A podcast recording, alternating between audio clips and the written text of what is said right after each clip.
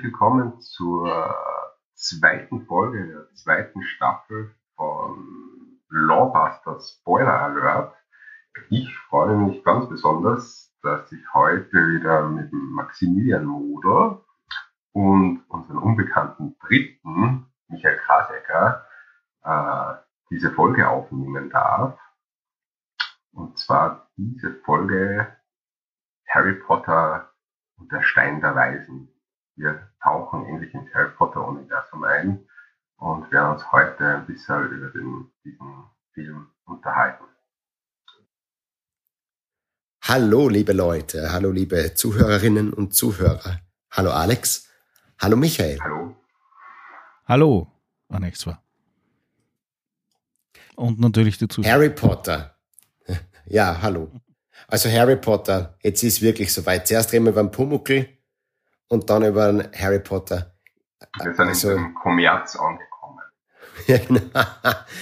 uh, okay, als nächstes reden wir dann über den ähm, besten Animationsfilm aller Zeiten, A Tale of Tales aus dem Jahre 1979 und der Sowjetunion. Irgendwas Leichtes dann. Na. Also jetzt reden wir mal über den Harry Potter. Zurück ins Jahr 2001, wo der Stein der Weisen. Ich gehe sogar nur einen, ein paar Jahre noch weiter zurück, nämlich zu dem Jahr, ähm, in dem das erste Buch erschienen ist, nämlich 1997. Und äh, da quasi der, das mit dem Stein der Weisen der Grundstein für dieses, für die Wizarding World oder wie auch immer gelegt worden ist. Ähm, weil ich nämlich, ich habe mir jetzt im Zuge der Recherche ein paar äh, Kritiken angeschaut zu dem Film, den Stein der Weisen, beziehungsweise The Philosopher's Stone, beziehungsweise The Sorcerer's Stone, äh, weil ja die, äh, die J.K. Rowling äh, mehrere, also da eben zwei Titel äh, herausbringen hat müssen, weil der Verlag, der britische Verlag gedacht hat, dass die Amerikaner dann, dann mit dem amerikanischen Pendant Verlag sozusagen, dass die Amerikaner das nicht verstehen, was der Philosopher's Stone ist. Darauf möchte ich eh noch zurückkommen. Aber könnt euch ihr nur erinnern, ihr, meine jetzt in, meine jetzt Alex, Michael und auch die Zuhörerinnen, Zuhörer, wie das damals war, wenn ihr schon auf der Welt wart, wieder, also, könnt ihr euch eine Welt ohne Harry Potter vorstellen? Nein, nicht. Also ich bin damit aufgewachsen und somit, ja, verbinde ich dann doch relativ viel damit. Insbesondere Schulzeit. Ja. Ja, da habe ich dann ganz einen anderen Zugang dazu.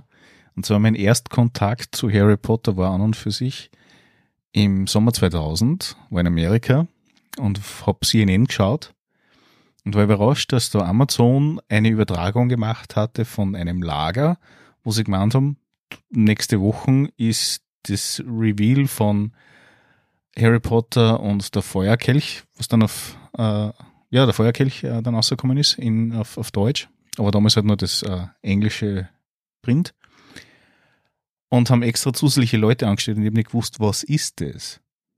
Und bin dann, wie ich zurückgekommen bin nach Linz auf der Landstraße, äh, zum Buchhändler gegangen und habe gesehen, aha, gut, da gibt es ja schon Harry Potter. Und habe da mal ein bisschen reingelesen und mir gedacht, Kinderbuch, danke, das war's. das war mein Zugang. Erst Jahre später bin ich durch Zufall über den äh, ersten Teil als Kinoverfilmung, über den wir jetzt dann reden werden, und über den zweiten Teil dann im Kino drüber gestolpert und war dann eigentlich äh, seitdem an ein großer Fan davon und habe erst später dann die Bücher gelesen. Aber das heißt, du bist da über die Filmschiene zu den Büchern gekommen? Ja, im Großen und Ganzen. Mehr oder also weniger. Ich, ich habe den ersten gesehen im, im äh, auf, zu Hause auf DVD, den zweiten im Kino, was ich nun weiß, und äh, dann fortlaufend in jedem Teil im, im Kino und die Bücher dann gelesen ab dem Feuerkelch. Also nachdem der Feuerkelch im Kino war, habe ich dann die Bücher alle gelesen gehabt. Okay. Und Alex, du bist eher über die, die Buchschiene dazugekommen, sozusagen. So ist es. Das war eigentlich auch nicht so der, der positive Einstieg in das Ganze, wenn ich mich zurück erinnere. Ich habe das, ich habe nicht damit mit dem ersten, sondern mit dem dritten Band, der Gefangene von Azkaban, begonnen. Meine Eltern haben das zu Weihnachten gut gemeint und mir Bücher geschenkt. Und damals war überhaupt noch keine Leserate. Es war ein so dickes Buch, vor allem der dritte Band, dass das einmal lange herumgelegen hat, ehe ich dann wirklich dazu gegriffen habe. Und das war halt auch relativ zeitgleich mit dem Erscheinen des ersten Teils des Films Stein der Weisen. Und so über diesen Hype bin ich dann erst richtig eingetaucht.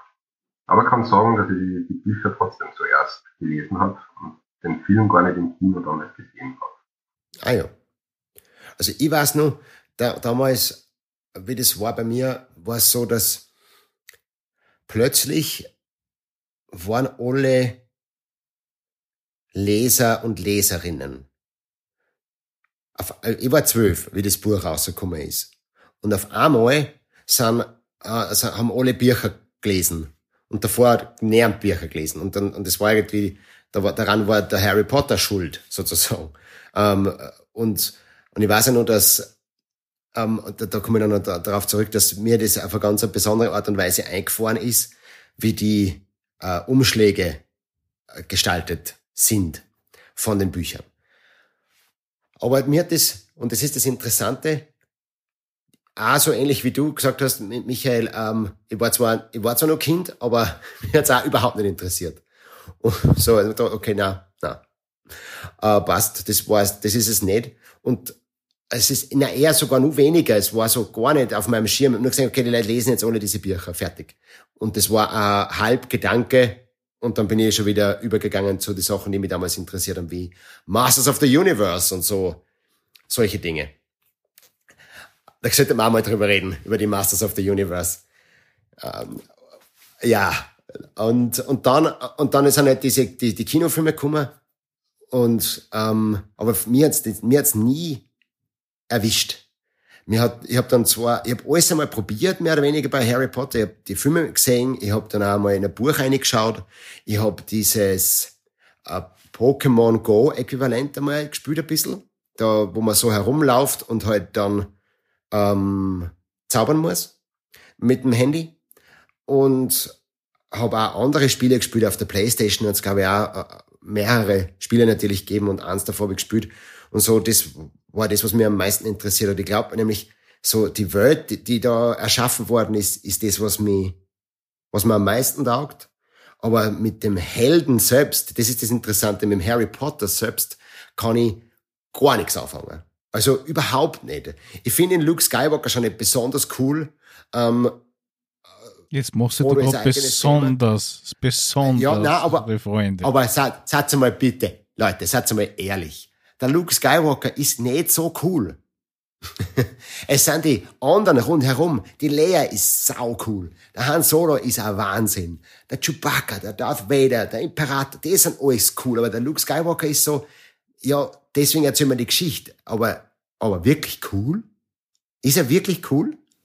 Ja, der ist der, der das alles zusammenhält und zur Analogie jetzt zu Harry Potter zurück ist es genau dasselbe. Also ich gebe da recht, an der Person Harry Potter oder an dem Charakter, sei es Film oder Bücher, kann ja überhaupt nichts damit anfangen. Es ist die Welt und die, die anderen Charaktere ja. rundherum, die das ja. so, so besonders machen. Aber er ist halt der, der Kern, der die alle. Genau, natürlich. Und er ist ja der, der Titelheld und alles. Alles dreht. Ich würde da gerne mal, ich würde da kurz mal dazwischen eingrätschen. Äh, die, Stru die, die Struktur von Harry Potter, beziehungsweise genauso von äh, Star Wars, also sprich Luke Skywalker und Co., entspricht ja der klassischen Heldenreise. Also das, was ja die Literatur unter Heldenreise versteht, was man ja seit ja, natürlich. Urzeiten eigentlich schon kennt und diesen Rhythmus halt gern annimmt und äh, gern als Geschichte wahrnimmt. Und es stimmt, ja, der Harry Potter genauso wie der Luke Skywalker fangen an als absolute Luschen, die eigentlich keine Idee haben, mit welcher Gabe sie gesegnet sind oder verflucht, je nachdem, wie man sehen will. Und sind die einzigen, die eigentlich absolut nicht zurechtfinden in der Welt, wo sie leben und sie erst zurechtfinden müssen. Gut, bei Star Wars ist es dann ein bisschen schnell gegangen von Teil 1 auf Teil 2, speziell dann von 2 auf 3. Also die ursprünglichen, also 4, 5 und 6 halt. Äh, aber bei Harry Potter ist ja das über die ganzen acht Schuljahre gegangen. Wir reden jetzt über das erste Jahr, wo er im Prinzip ja gerade es begreift, hups, da ist ja was anderes als wie der andere. Sein Leben funktioniert ja komplett anders als wie das von anderen. Das, was er, wie er kennt. Also, es ist jetzt meine Frage, ist auf, auf dem Grund zu liegend, äh, Alex, wie viele Bände hast du gelesen? Alle. Mehrfach, inklusive des Theaterstücks. Oh, okay, das habe ich nicht gemacht. das habe ich nicht gemacht, okay. Mhm. Ja, genau, ich bin genau das Gegenteil. Ich habe kein, keinen einzigen Band gelesen. Und auch nicht das Theaterstück. Und auch nicht die Badel, Biedel, Budel Geschichte, Geschichten und auch nicht die, die, Grind, die, Grindig, die grindige, die Grind, die Grind, wie, weiß ich nicht. Ja. Die vom grindigen Wald. Ja, vom Grindelwald. Da bin ich aber dann auch Ja, das, das habe ja. ich nicht gelesen. Uh, das ist dann nur noch die Cash Cow, die gemolken werden soll. Ja. Ich muss fairerweise das, sagen. Das kann man gar nicht mehr anders sein. Ja, nein, ich muss fairerweise sagen, also wie gesagt, wir konzentrieren uns ja, soweit ich das verstanden habe, einmal in erster Linie nur auf den ersten Band, also sprich der, der verfilmt worden ist. Ja, genau ja. gesagt, eigentlich nur auf den Film. Und wenn wir nochmal kurz den Schnitt, bevor wir wirklich rein zum Film gehen, äh, nehmen, ich finde, dass mit jedem Band der Inhalt, der verfilmt worden ist, angenommen hat weil in jedem Band mehr an Hintergrundinfos zur Welt waren, die viele Sachen erklärt haben, die sehr viele Sachen, sehr viele Zusammenhänge erklärt haben, was du im, im Film nicht kennst. Ja. Und ich muss ehrlich mhm. sagen, ich glaube, dass die Filme an und für sich mehr Fanservice sind, als wie sie eigentlich dem Franchise für sich gut getan haben. Eben weil so viele Sachen in den Büchern ist, die nicht in den Filmen ja. drin ist. Also ich glaube mal, dass, dass einige Sachen gibt, die dem Franchise nicht gut haben. Ähm, und trotzdem ist, ist dann der letzte Teil von den Büchern das äh, schnellst verkaufte Buch aller Zeiten worden. Also trotz der Filme und, und, und trotz anderer Sachen ähm, hat's, war das irgendwie, hat's 11 Millionen Bände in 24 Stunden verkauft. Ja, wobei das, glaube ich, auch, auch einer der wenigen Bände der, der, Filmgeschichte ist, der wirklich fast Wort für Wort, Strich für Strich, eins zu eins verfilmt worden ist, damit man einen sechs Stunden Film draus machen kann. Also zwei Einzelteile. Ja, ja, ja, voll. genau. Das war sowieso gerade diese Zeit, wo das alles so ein bisschen äh, arg ausgeartet ist, auch mit dem, mit dem Hobbit, wo sie aus einem Kinderbuch drei Teile machen und so. Ähm, da können wir, das war auch so eine Sache, da können wir auch, also da möchte ich gern vielleicht sogar als, machen wir ein Special, als Hobbit-Special, weil da können wir, da kann ich glaube ich den Rest meines Lebens drüber reden, was da alles schiefgegangen ist und wie fürchterlich die Hobbit-Filme sind. In jeder Hinsicht. Und wie es sogar das Herr der, die Herr der Ringe-Teile, alle drei, zumindest filmmusiktechnisch äh, ordentlich, äh, wie soll ich sagen, ans Bein pinkeln.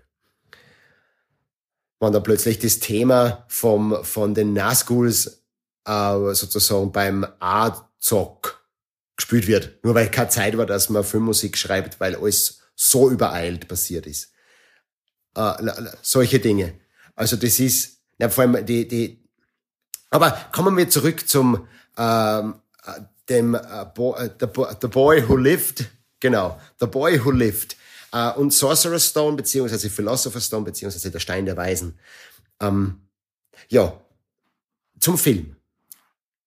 Regie hat geführt der Chris Columbus, der auch bei den beiden ersten Teilen von Kevin allein zu Hause, beziehungsweise Kevin allein zu Hause und Kevin allein in New York äh, Regie geführt hat. Was irgendwie lustig ist. Und dessen Produktionsfirma heißt, ähm, glaube ich, äh, 1492 Productions oder so. Weil er so ähnlich heißt wie der Christopher Columbus, der Amerika nicht entdeckt hat. ähm, aber alle glauben, dass er es entdeckt hat und, und glauben, er war ein cooler Typ. Dabei war er einer von den fürchterlichsten Reisenden auf der Welt überhaupt. Aber das ist eine eigene Folge. Vielleicht machen wir mal der Conquest of Paradise oder so. Da können wir auch über Christopher Columbus reden. Und wie aus einer Fußnote in einem unwichtigen Geschichtsbuch ein Nationalheld geworden ist. So, ähm, Chris Columbus hat, hat Regie geführt und ich finde, ähm, da möchte ich gleich ein, einhaken. Ich, ich sage jetzt einfach eine Sache, die mir voll taugt an dem Film. Und die ist, dass, äh, finde ich, eine wahnsinnig gute Einführung ist in eine völlig unbekannte Welt, auch filmisch gesehen. Also nicht, nicht weil natürlich ist, ist äh, der, erste Band, der das Buch eine super Einführung. Wir folgen eben, eh wie du gesagt hast, im Sinne des Monomythos, der Heldenreise, dem Harry Potter, der überhaupt nichts weiß und in eine neue Welt kommt. Und deswegen dürfen wir auch so dieses Fish out of water Gefühl haben, ähm, wow, was ist überhaupt los? Aha, und hinter den äh, gemauerten Wänden von London ist aber diese Winkelgasse und, und äh, alles, was wir glaubt haben, das, das stimmt, ist gar nicht so und solche Dinge. Und es gibt Magie und alles. Das ist äh, super geschrieben und genauso funktioniert aber für mich auch der Film sehr gut als äh, dieses Visuelle, weil da sehr viele Sachen passiert sind, einfach die sich so durchziehen durch diese gesamte Filmreihe. Und das ist was, das ich persönlich an dem Film sehr schätze. Das ist eine sehr schöne Einführung in eine magische Welt, auch optisch und filmisch. Äh, die, die, ja, irgendwie zeigt, dass sie sehr viel überlegt haben. Äh, schon, schon, also die, die Filmemacher, dass die den Grundstein gelegt haben. Witzigerweise hat nämlich ähm, der der, der Set-Designer hat einen extrem teuren Boden für Sets sie gesucht, habe ich vorher gerade noch gelesen, ähm, sie ausgesucht und er gesagt, da so sein Budget überzogen für das Fußbodenbudget überzogen, weil er echten Stein genommen hat. Und lustigerweise haben sie aber dann alle Teile, die gedreht worden sind, diese zehn Jahre, was gedreht haben, ähm, auf diesem Boden dran können, der nicht kaputt worden ist. Und äh, in der Hinsicht ist auch der Film ein super gutes Einstiegslevel. So, was sagt ihr? Ja, äh, als nächstes äh, meine Wenigkeit, wie du schon gesagt hast, Max, äh, diese, dieser Einblick in die andere Welt ist wirklich sehr gelungen. Es ist, man gerade wenn ich an meine Erinnerungen zurückdenke, ich habe die Bücher gelesen und habe mir da Vorstellungen im Kopf gehabt, wie das aussieht oder aussehen könnte. Da lässt das Buch natürlich viel mehr Fantasie zu als dann der Film.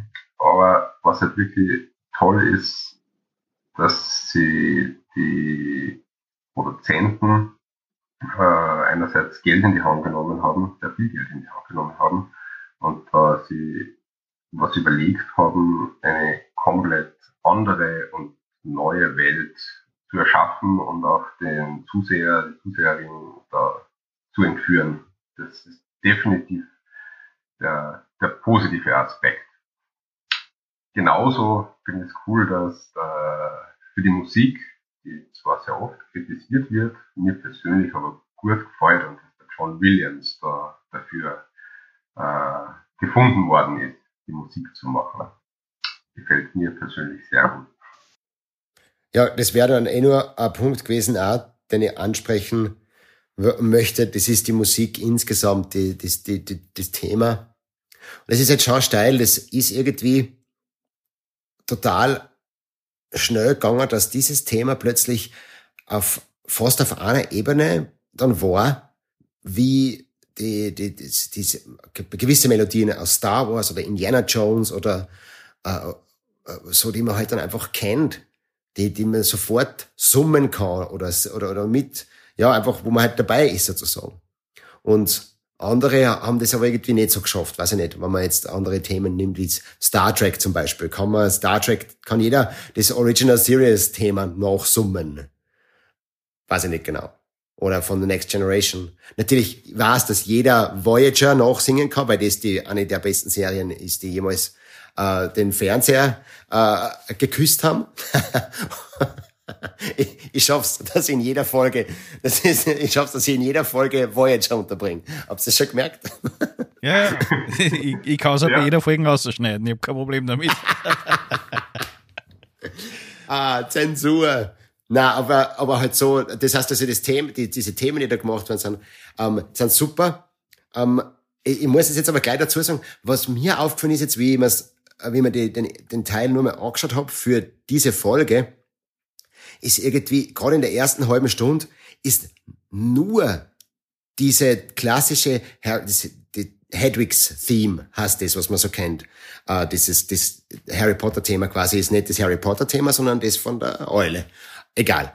Aber das wird in jeder Form äh, von pompös zu ganz reduziert zu Tode gespielt in der ersten halben Stunde. Das ist so wie, wenn der John Williams gesagt hat, dieses Thema müsst ihr euch merken, weil das ist wichtig. Irgendwie so. Äh, Dürfte ihm gelungen also, sein. Ja, vielleicht hat es ihm auch voll gefallen selber. Also, jetzt habe ich da, jetzt habe ich da, schaut, jetzt habe ich, jetzt ist schon eine Zeit her, dass ich das für den, für einen Darth Vader geschrieben habe. Naja, aber jetzt ich würde jetzt, mal, jetzt, aber ich würde jetzt einmal was, was, was unterstellen. Und zwar, wenn es ihm nicht gefallen hätte, hätte er es nicht gemacht.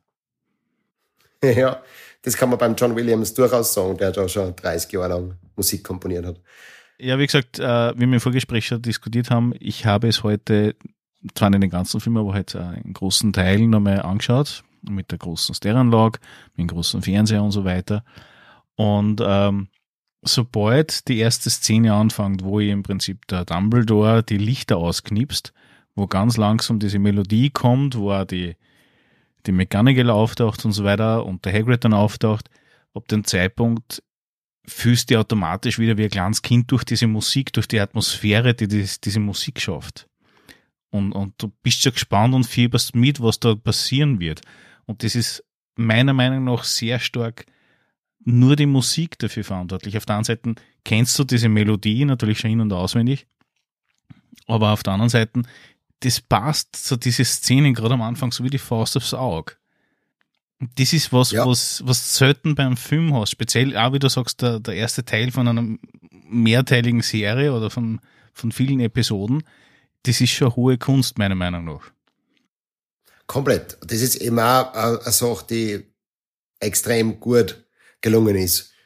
Die Musik. Ich meine halt nur so die, dann, wenn es dann nur mal ist und nur mal kommt und dann fahren die Burma, also die, die neuen Schüler da alle mit dem Boot nur mal übers Wasser Richtung Schule und so und, und ständig ist wieder dann, dann, dann, dann, dann, dann. so, ja, okay, jetzt, jetzt habe ich verstanden, dass das das Thema ist.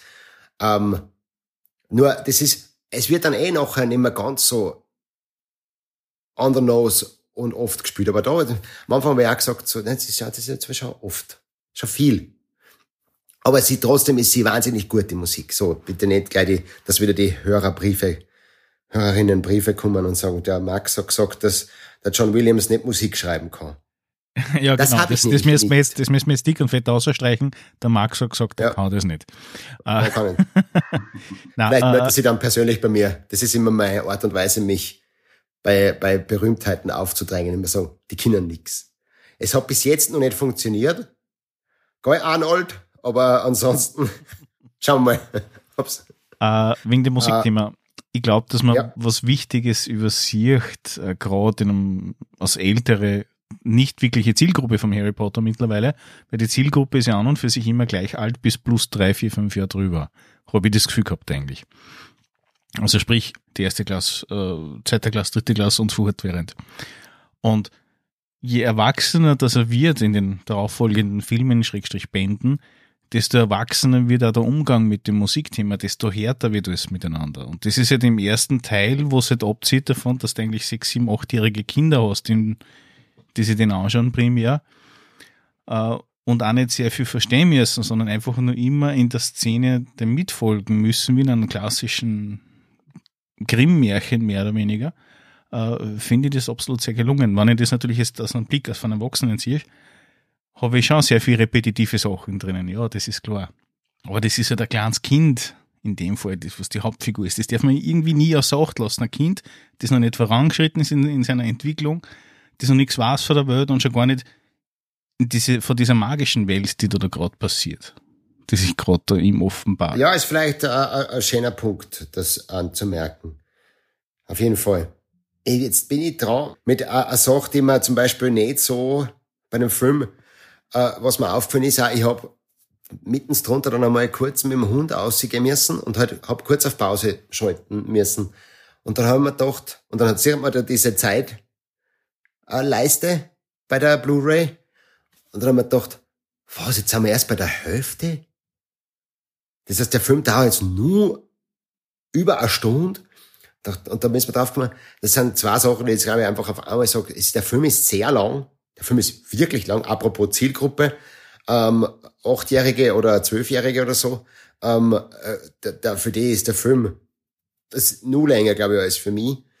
Und ähm, außerdem ist nach der Einführung, finde ich, und ich glaube, deswegen ist der Film so lang, deswegen sage ich es in einem Gedankengang, der Film ist äh, dann nach der Einführung in diese magische Welt, da, zuerst einmal also etablieren Harry Potter, ihm, ihm geht's nicht besonders gut bei seinen Zieheltern, dann kommt er aber nach Hogwarts und alles und dann sind wir da in der Schule und der, der Hut hat alle Kinder verteilt und alles mögliche und so und da kommt aber ein Stö, der Mittelteil quasi, der, der für mich extrem zart ist. Also da ist, da stimmt, finde ich, aus filmerischer Hinsicht diese, das Pacing, das Schritttempo vom, von, von dem nicht wirklich zusammen. Weil, also ich finde ja, dass dann diese Zeit, man hat, natürlich braucht man Zeit, jetzt hat man da eine, eine halbe Stunde oder was weiß ich, dreiviertel Stunde lang lauter neue Informationen gekriegt. Harry Potter, Hermine, uh, Ron Weasley und der tausend Lehrer und Zaubern gibt's außerdem auch und alles mögliche uh, und, Zucker können noch Popel schmecken und solche Dinge. Okay, wir brauchen mal ein bisschen was zum Durchatmen. Aber dieses Durchatmen dauert schon sehr lang, bis das dann wieder die Geschichte weitergeht sozusagen. Äh, da, da, da bin ich irgendwie, für mich war dann einmal der, der Zeitpunkt da dazwischen, dass man dachte, boah, das wird's, jetzt ist ja schon lang, der Film, wenn ich nur auf das achte sozusagen. Und das liegt, glaube ich, auch nicht daran, dass ich den Inhalt kenne und die Geschichte kenne, sondern einfach am Film. Er will sehr viel erzählen und dann ist aber so, dass zuerst überschlagen sie die Sachen und dann ist einmal ein Zeitl, hm, puh, okay. Also du sprichst da was an, wenn das weitermachen, äh, was mir an dem Film überhaupt nicht gefällt und im Vergleich halt zum Buch einfach nicht gelungen ist. Äh, ich finde ihn jetzt nicht so langatmig, allerdings ähm, der hat, der hat eigentlich keine Höhen und keine Tiefen außer dem Beginn natürlich, der große Hype mit äh, Winkelgasse und so weiter. Aber ansonsten ist es eine lose Aneinanderreihung von Szenen. Ja. Für mich. Und ohne irgendeinen, es ist klar, wo es am Ende hinsteuert, und zwar äh, in, in den Gang und Richtung Stein der Weisen, okay, aber es ist so, es ist nicht so langsam bergauf oder mit einer Talfahrt, sondern es sind einfach Szenen, die aneinander gereiht sind. als würde man versuchen, einfach alles unterzubringen, was nur irgendwie geht. Das macht den Film unglaublich langatmig. Das ist ja. das, was ich gemeint habe mit Fanservice, ja. Mhm. mhm. Also ich finde auf der einen Seite, auch nachdem ich schon länger gesehen habe, also öfters gesehen habe, nicht nur den ersten, sondern alle und auch alle gesehen habe, finde ich jetzt die Dauer von, ich glaube, es waren jetzt zweieinhalb Stunden, äh, eher so im, im, im Standardbereich drinnen von dem Inhalt, also für das Menge an Inhalt, was da vermittelt werden will. Auf der anderen Seite kann man erinnern, dass die ersten Teile noch mit Pause im Kino waren. Also sprich, du bist nach 90 Minuten am gegangen oder nach einer Stunde und hast dann eine Viertelstunde Pause gehabt und dann wieder. Eben für Kinder und ähnliches. Mittlerweile macht man das heutzutage nicht mehr, sondern man macht es einfach auch dreieinhalb Stunden durch waren es war, wie wir schon wissen, weil die Leute können eher unter dem Film ausgehen. Aber nochmal zurückzuführen zum Harry Potter. Ja, äh, wenn man die Bücher nicht gelesen hat, äh, wird man erschlagen von den einzelnen Szenen, die eigentlich nur tak, tak, tak, tak, tak, also im Prinzip irgendwie nur die Berechtigungen, dass es einen Film gibt, äh, sie darlegen, zum Teil. Wenn ich dieses vergleiche, also aus meiner Sicht mit den Büchern, muss ich sagen, ähm, fehlen ein paar Sachen. Es ist wie bei, bei Herr der Ringe, also wenn du wirklich Herr der Ringe mehr machen willst. Es gibt halt einfach essentielle Punkte, die irgendwie abgängen, die einen gewissen Interpretationsspielraum äh, von dem Metaplot im Hintergrund rennt, über alle Bände drüber, immer ein bisschen variieren würde, der dann aufgrund der Filme ein bisschen verschwindet oder anders dargestellt wird das ist das, was ich ein bisschen schade finde. Aber auf der anderen Seite ist der Film versucht einfach eine Atmosphäre zu transportieren, die schafft's. Mal vielleicht einmal schon zu lang. Ja. Also, es gibt im Mittelteil ein paar Sachen, wo ich sagen muss, die Kunden einfach wegnehmen. Die würden nicht angehen. Auf der anderen Seite würden es dann die Person Harry Potter ein bisschen in den Hintergrund rücken, im Sinne von, am Anfang ist ja der kleine Bub, der nichts kann, der nichts weiß, der nichts ist und plötzlich traut er sich was. Er traut zu widersprechen, er traut selber irgendwas machen, er traut Gesetze, die er vorher auferlegt gekriegt hat, einfach zu ignorieren und zu umgehen oder zu brechen sogar. Mhm. Und das würde meiner Meinung nach, wenn diese losen Szenen nicht waren, nie wirklich transportiert werden, gerade am Anfang. Also diese, diese Entwicklungsschritte würden einfach fehlen. Natürlich, ich denke mal auch, so zum Beispiel das, das Quidditch insgesamt äh, kann man einfach weglassen. Auf der anderen Seite kann man es natürlich nicht weglassen, weil, weil natürlich da der Harry Potter äh, äh, essentielle Momente hat, den er äh, über, über sein altes Ich hinwegheben, wenn er alleine dann den, das, das den goldenen Ball da fängt und alle jubeln und schreien sein, ja, äh, den goldenen Snatch fängt. Und, äh, ähm, und, ähm, und dann halt alle seinen Namen schreien. Und er ist halt, zuerst war er halt wirklich, ja, das Nichts, das unter der Stiege wohnt. Und dann auf einmal ist er der im Zentrum steht und weiß ich nicht, wie viele hundert Menschen schreien. Und Geld äh, seinen Namen. Zum, ja, und, und Geld hat und reich ist. Das, ey, natürlich, aber ich meine jetzt nur rein, dass man, ob man jetzt Quidditch streichen kann oder nicht. So. Und, ähm, ist eh klar. Aber ja. Ich würde es ich würd's ganz vorsichtig anders formulieren. Wenn du von Harry Potter Quidditch streichen würdest, wäre es ungefähr so, wie wenn du Fußball aus allen unseren Köpfen streichen würdest. Es wird bei einigen Leuten sagen, es macht keinen Unterschied. Aber es gibt viele Personen, die sagen, äh, da kann ich nicht leben. Genau. Das gehört ja. einfach dazu. So wie der Kreuz zum Wilden Westen, ja. Ja. Die, die, die, J, äh, die J.K. Rowling, die eigentlich gar kein K hat, als, weil sie keinen zweiten Namen hat, sondern den von ihrer Großmutter genommen hat, weil eben wieder die Verleger glaubt haben, dass Burma keine Bücher lesen wollen, die Frauen geschrieben haben. Müsst ihr euch vorstellen. 1996 wird das gewesen sein oder so. Na, wenn das eine Frau geschrieben hat, werden sie die Burma nicht lesen. Du wirst jetzt aber schon so tun, was der Mann war. Ja, also äh, nur so nebenbei, weil du schon beim Thema ein bisschen bei Trivia bist. Hast du erfahren, warum die Hermine Granger Hermine heißt? Na, habe ich nicht gelesen.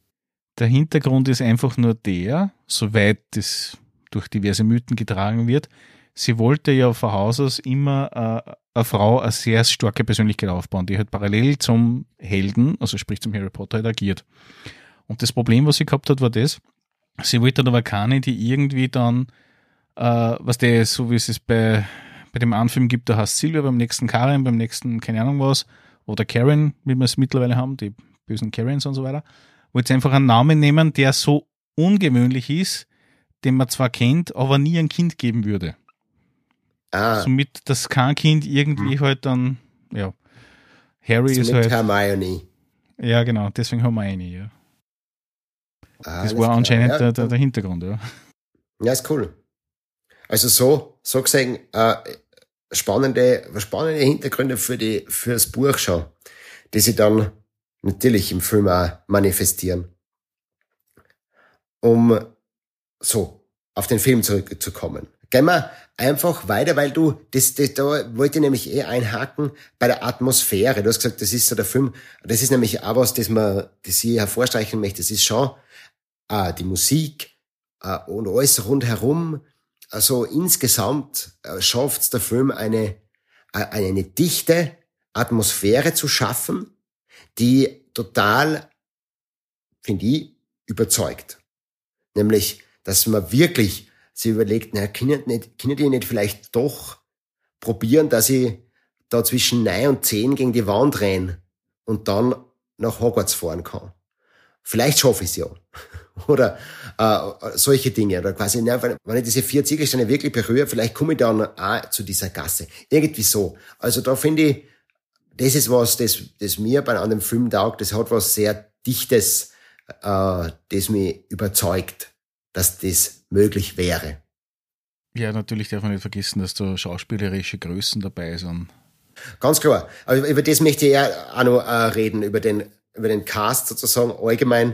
Äh, das ist, genau, also so, man, man, insgesamt, du hast Atmosphäre gesagt, Atmosphäre ist, ist finde ich, finde ich super. Aber wenn der Film dann teilweise langatmig ist und, und so, aber da, da oder, oder sie die, die, die, das Thema vielleicht oft wiederholt, es tragt alles insgesamt schon dazu bei, dass, dass es ein sehr, sehr äh, eng gewobenes, realitätsnahes, witzigerweise, so, fantastisch es ist, aber trotzdem irgendwie sehr in der Realität gegründetes, äh, Atmosphäre, gegründete Atmosphäre schafft.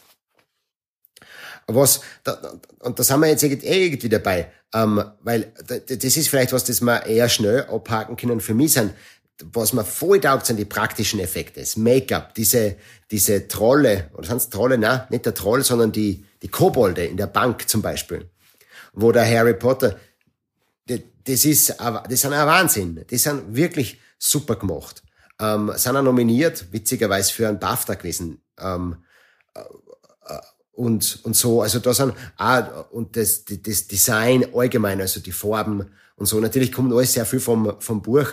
Und, und dieses, äh, das Department quasi vom Film war ja total äh, darauf erpicht, dass so nahe zum den Buchvorlagen kommen wie möglich und hätten auch für die Hermine, die die hat ja so so vorstehende Zähne mehr oder weniger. Das wollten es der, der, der Emma Watson geben und äh, irgendwas wollten sie nur machen. Ah genau, in Harry Potter wollten sie ähm, andere ja, grüne Augen geben. Ich glaube, der hat grüne Augen in die Bücher. Und sie wollten ihm halt grüne Kontaktlinsen geben. Und der hat dann, der, der Daniel Radcliffe hat total arg reagiert auf diese Linsen und war allergisch drauf. Und die Emma Watson hat überhaupt nicht mehr reden können mit diesen falschen Zähnen. Also man hat es nicht mehr verstanden. Und sie haben es das weggelassen. Aber da ähm, grundsätzlich denke ich immer, das, das ist was, das, man, das voll lässig ist. Solange es praktisch bleiben, die Effekte, oder im Make-up-Department sind, sind's top. Ich glaube, sie wollten, wenn man es originaler hernimmt, äh, beim Harry Potter die Haare auch viel strubbeliger machen und die haben auch viel viel schlechter darstellen lassen. Ja. Also, also wenn mich richtig erinnert an die Bücher, ist ja das eigentlich ein, ein ziemlich verludertes, heruntergekommenes Balg, ja. wenn man das so sehen kann. Ein bisschen merkt man es ja, weil er ja diese, das Hemd, das er anhat, auch bis dann auf da quasi flüchten vor den Briefen und so, das ist ja immer viel zu groß und die, die, die Hosen ist mit dem Gürtel halt mehr schlecht als recht um seine Hüften gebunden und alles, aber natürlich so, was, was mir heute aufgefallen ist, war nämlich folgendes. Und zwar, ich habe das Gefühl gehabt, die waren die Fingernägel von der Hermine, also gerade bei der Zuggeschichte am Anfang, nicht geschnitten worden. Im Gegensatz, Harry Potter hat feinst manikürte Zechernägel gehabt und Fingernägel, wenn die Zechernägel siehst, dann ein paar Minuten später. Ja. Wirklich geputzte Zähne und eigentlich relativ äh, sauber und waschen im Großen und Ganzen, aber wenn die Kleidung nicht danach äh, ausgeschaut hat. So. Ja. Und selbst der Weasley, der eigentlich für die Grauslichkeit in Person steht, also die, die Unordentlichkeit, das Dreckige, so wie ja. es Draco Malfoy eigentlich erklärt, äh, der war eigentlich außerputzt und sauber. Ja, es ist fast unglaubwürdig, wenn man das jetzt von der Beschreibung hernehmen würde. ja, na, nur, das, nur das eine, dass, er, dass ihm da ein bisschen ein Dreck auf die Nasen geschmiert haben, damit die Hermine sagen kann, dass er grausig ist. Ja, dass er halt was hat.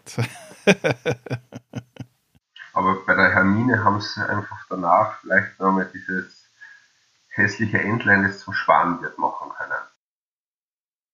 Ja, mit ihre, mit, da mit dem krausen Haar ein bisschen so auch.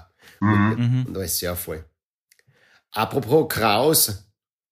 Ja, nur ganz kurz noch wegen die Haare. Ja. Äh, es ist wirklich so, es gibt ja die Szene, wo der, der am, ziemlich im ersten Drittel vom Film, wo diese, äh, sie sind im Unterricht und sie müssen diese Feder levitieren lassen. Und natürlich kriegst du die Hermine hin und, und der, der Ron, der daneben sitzt, kriegt es nicht hin und vor dem Prinzip dann so also nach dem Motto, ah, die Aussprache und man, sagt, man sagt so nicht so.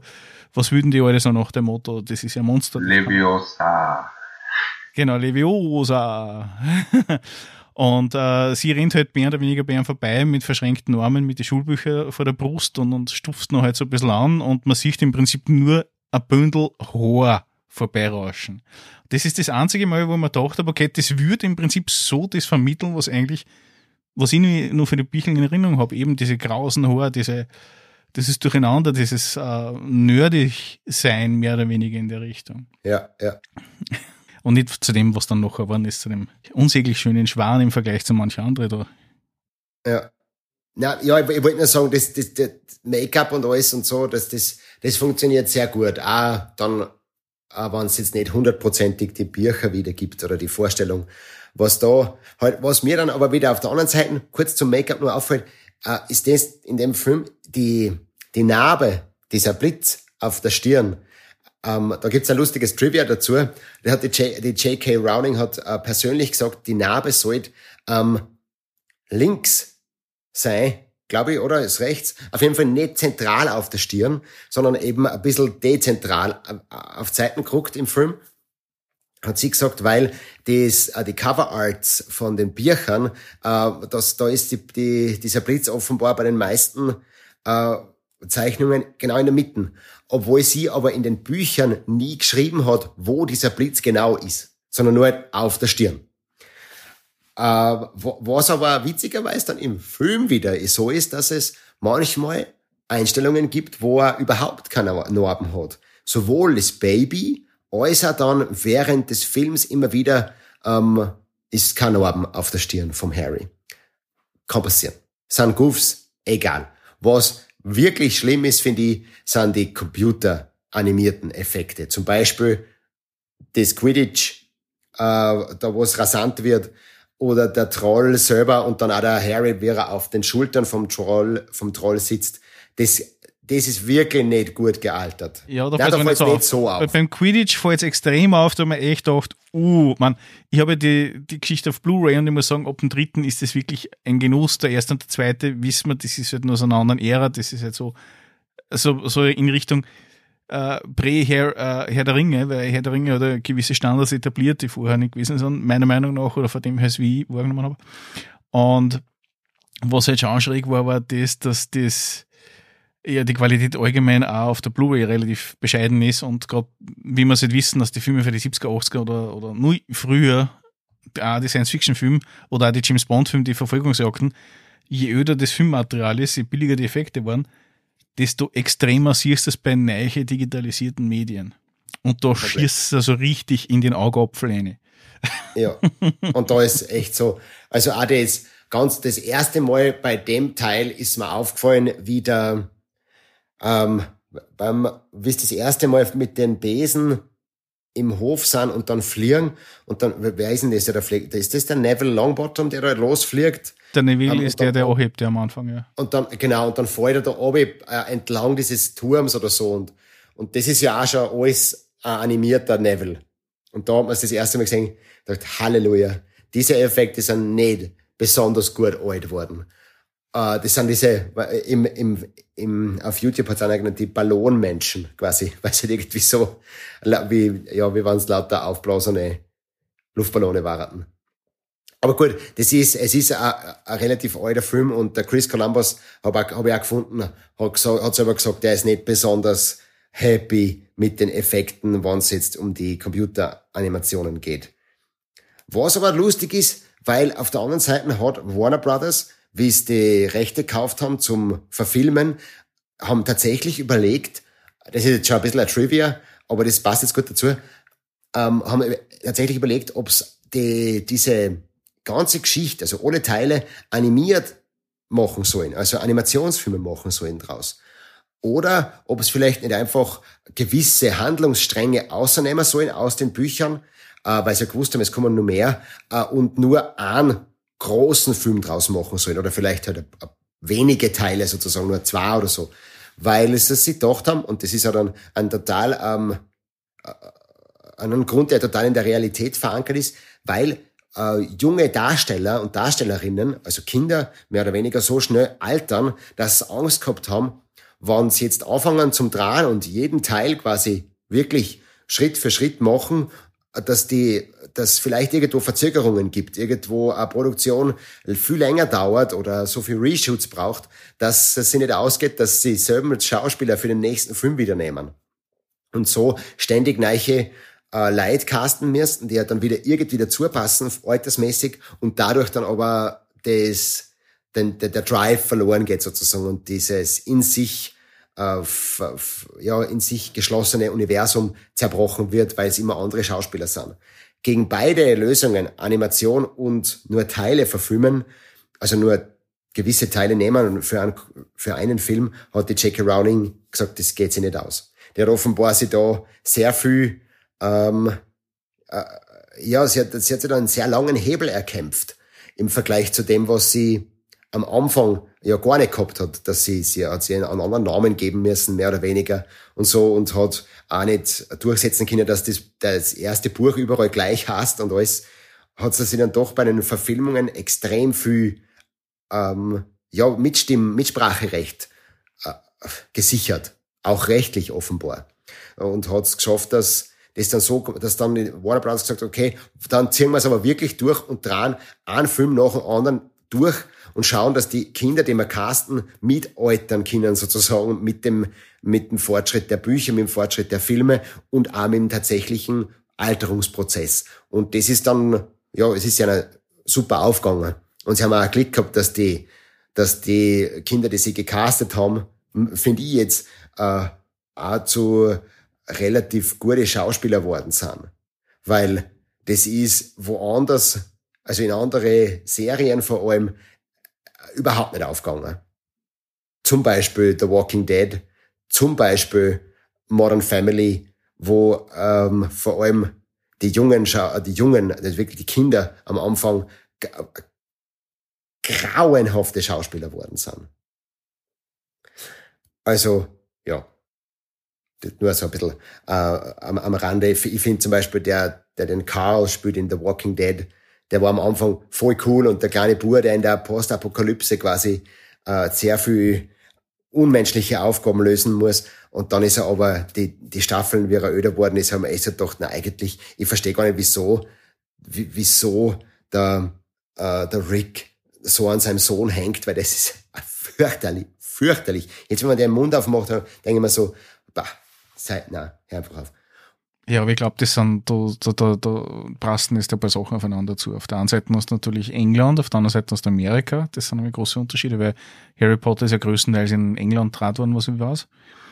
Oder ausschließlich eigentlich nur. Hat die J.K. Rowling auch wieder sehr darauf bestanden, dass, dass nur britische Schauspieler genommen werden, zum Beispiel.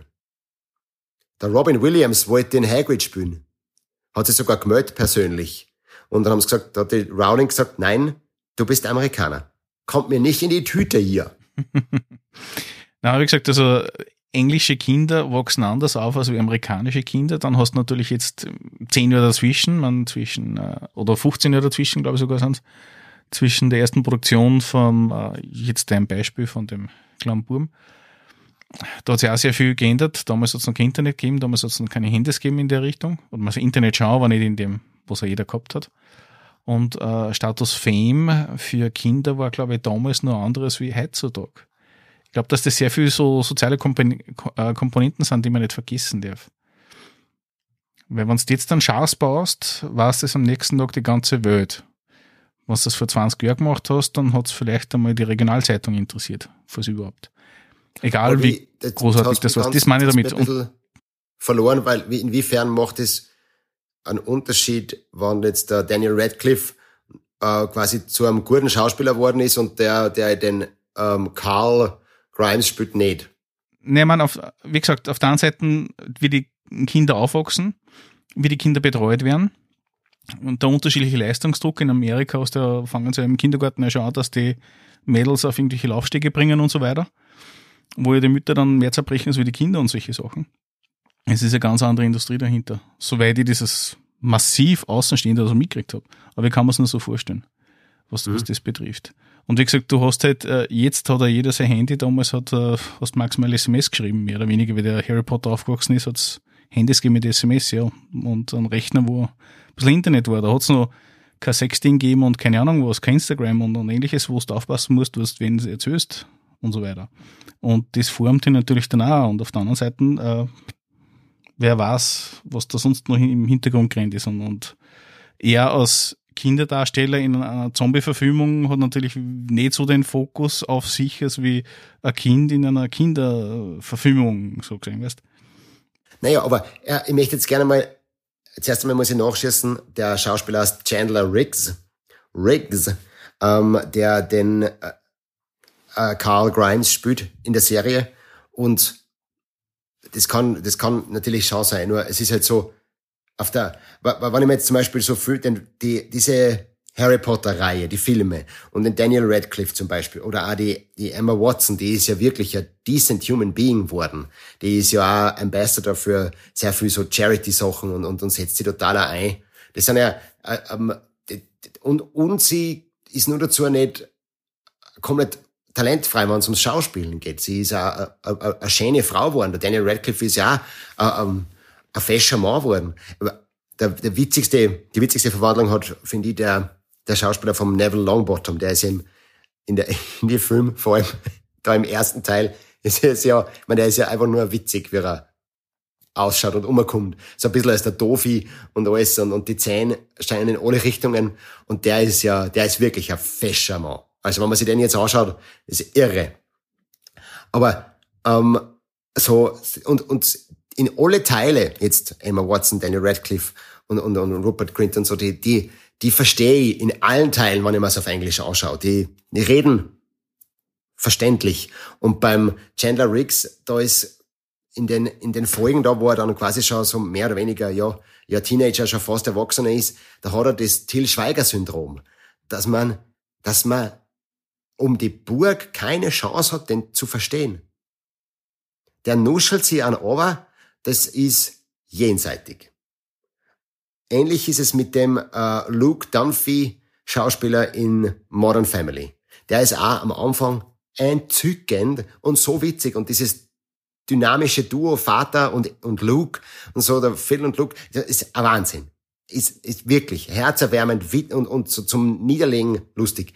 Und äh, je öder er wird, desto weniger verstehen. Die, die, weiß ich nicht, die verlassen sich dann vielleicht einfach auf das, dass Fame sind. Vielleicht ist da auch wieder das, was du sagst, äh, interessant, dass man quasi in einer anderen Welt aufwächst als 2000 oder halt da um die, ums Millennium herum. Ähm, aber das ist irgendwie halt dann komisch.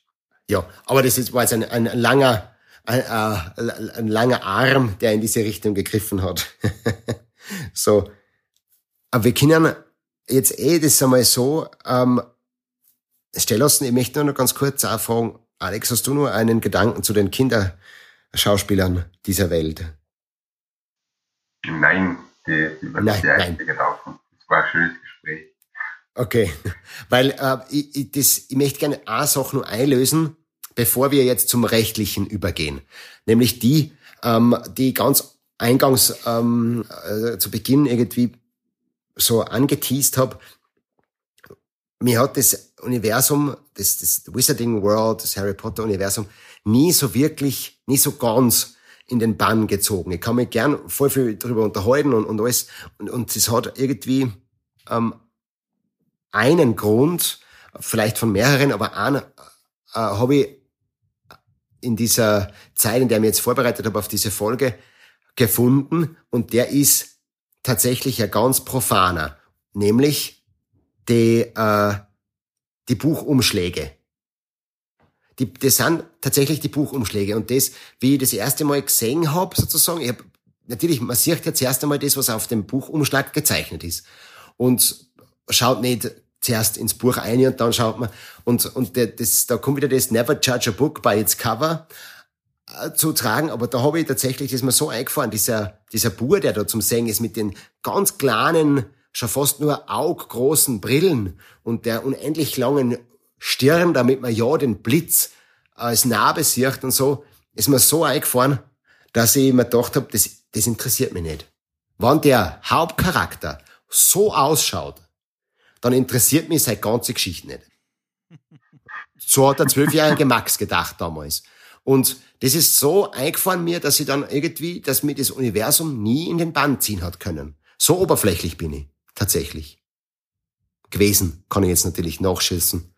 Alex, sag bitte was, weil sonst muss ich wieder unterbrechen und dann dauert's wieder. und dann kannst du mich unterbrechen. Äh, bezüglich die, die Buchcover, die, die gefallen mir bis heute nicht. Das war damals noch Carlsen Verlag, glaube ich. Und ich habe auch mit den, den Covern überhaupt nichts anfangen können.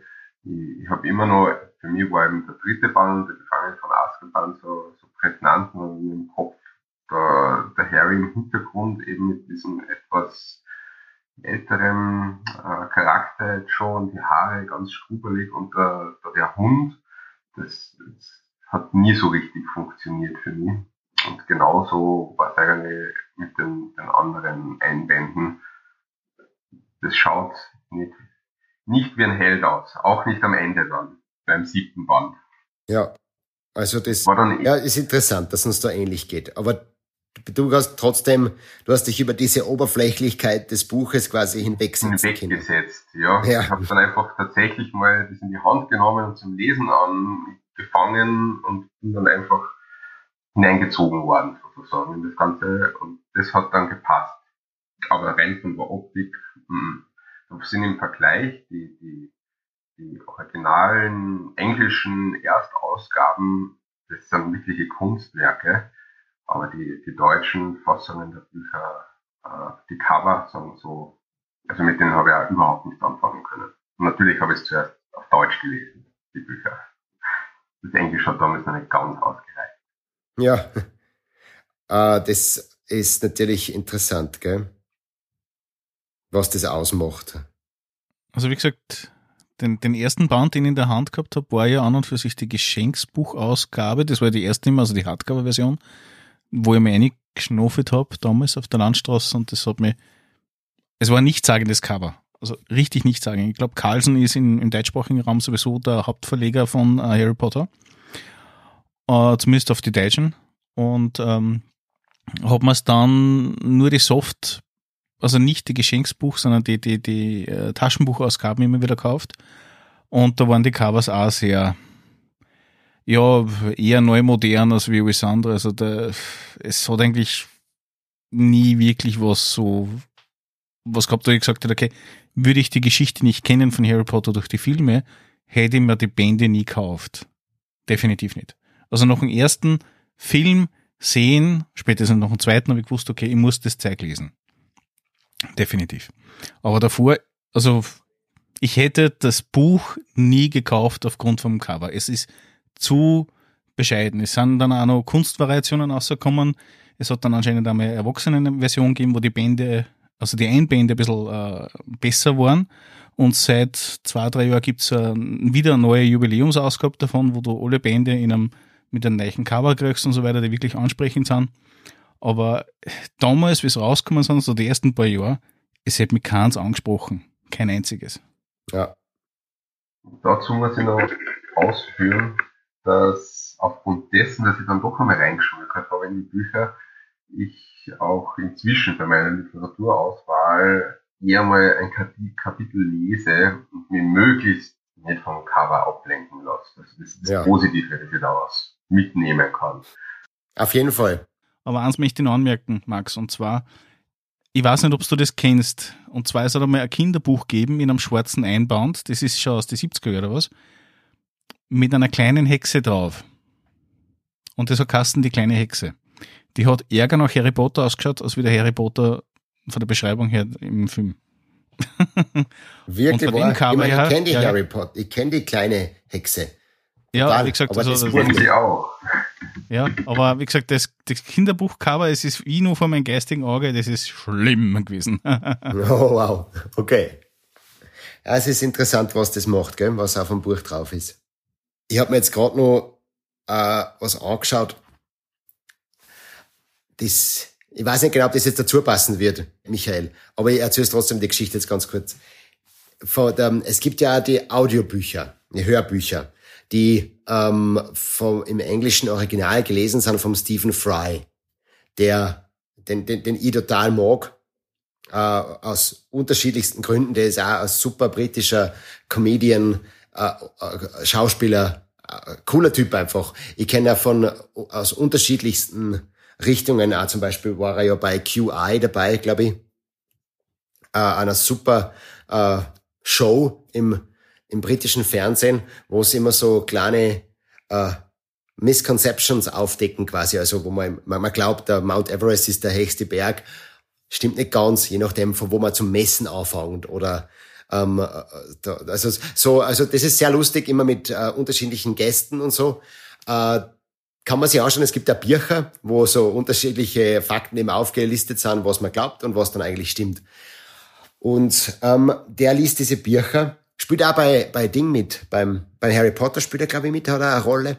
Und beim Hobbit spielt er den ähm, Bürgermeister von, Lake. Das ist der Stephen, der Stephen Fry. Dieser schleimige, die, ja, vom Hobbit dann, äh, ja, andere Geschichte. Jedenfalls hat der die Audiobücher gelesen und im dritten Teil, da gibt's die Anekdote, er erzählt es viel besser, Natürlich, weil es eher passiert ist, aber ich, ich muss erzählen, weil das mir hängen geblieben. Ich habe es einmal gesehen, zufällig. Äh, es gibt ein Video davon auf Facebook und YouTube und so. Und da ähm, lest er den dritten Teil, ist gerade im Studio und findet die, die Phrase Harry pocketed it. Er erzählt es da so lustig. Ähm, also quasi der Satz Harry pocketed it. Äh, und er hat es dann hingebracht, dass er das lest, so. Äh, dass er das, er hat immer so Harry pocketed it. Er hat gesagt, er kann Harry sagen, er kann Pocketed sagen und er kann It sagen, aber nicht das, die drei in einem. Und dann ähm, hat er gesagt, ja, probieren wir es einfach später wieder zu den Technikern und er hat gesagt, ja, ich lese jetzt einfach mal weiter und vielleicht, vielleicht können wir es, vielleicht schaffe ich es am, am Ende des Tages.